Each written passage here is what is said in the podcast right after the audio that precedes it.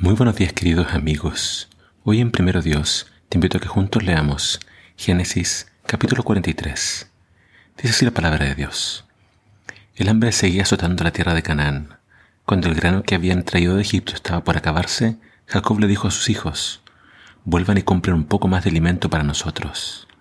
Pero Judá dijo, el hombre hablaba en serio cuando nos advirtió, no volverán a ver mi rostro a menos que su hermano venga con ustedes.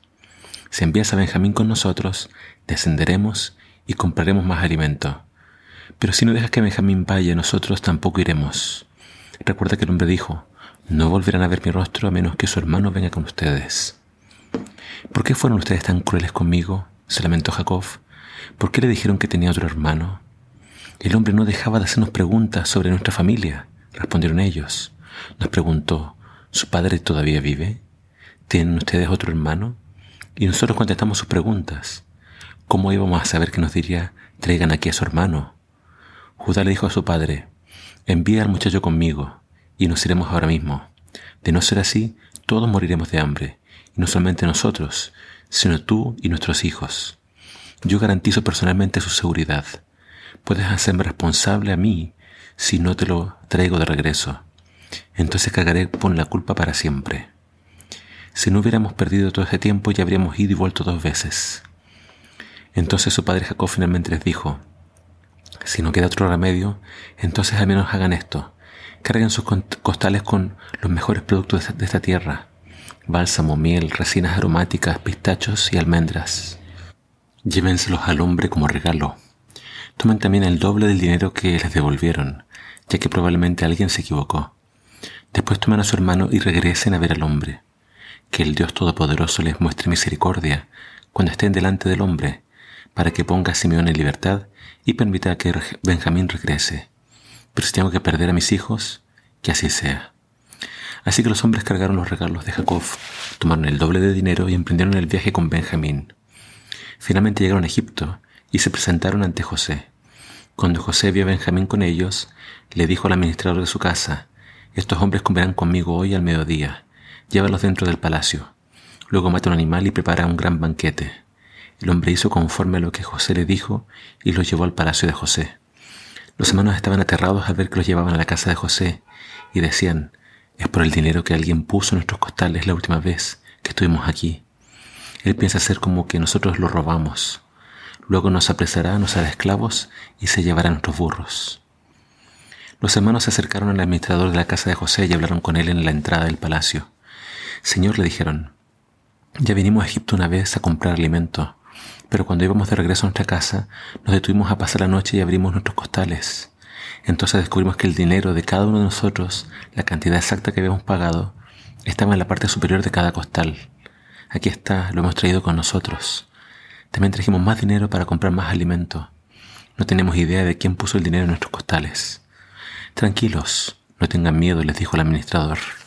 El Dios de ustedes, el Dios de su Padre, debe haber puesto ese tesoro en sus costales.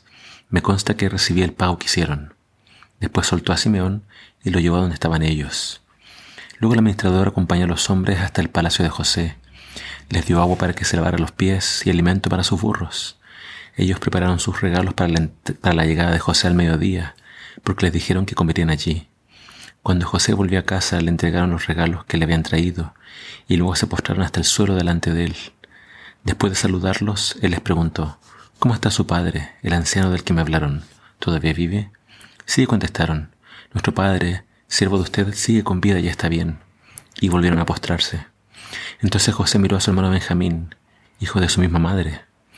¿Es este su hermano menor del que me hablaron? preguntó José. Que Dios te bendiga, hijo mío. Entonces José se apresuró a salir de la habitación porque la emoción de ver a su hermano lo había vencido. Entró en su cuarto privado donde perdió el control y se echó a llorar. Después de lavarse la cara volvió a salir ya más controlado. Entonces ordenó, traigan la comida. Los camareros sirvieron a José en su propia mesa y a sus hermanos fueron servidos en una mesa aparte.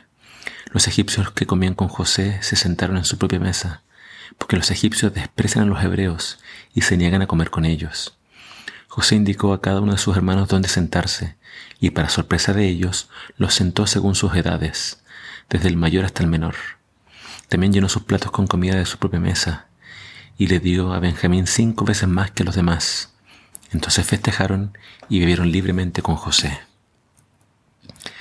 De a poco vamos viendo las emociones florecer en el relato y vemos a José muy emocionado por encontrarse con su hermano Benjamín, que era de la misma madre de Raquel.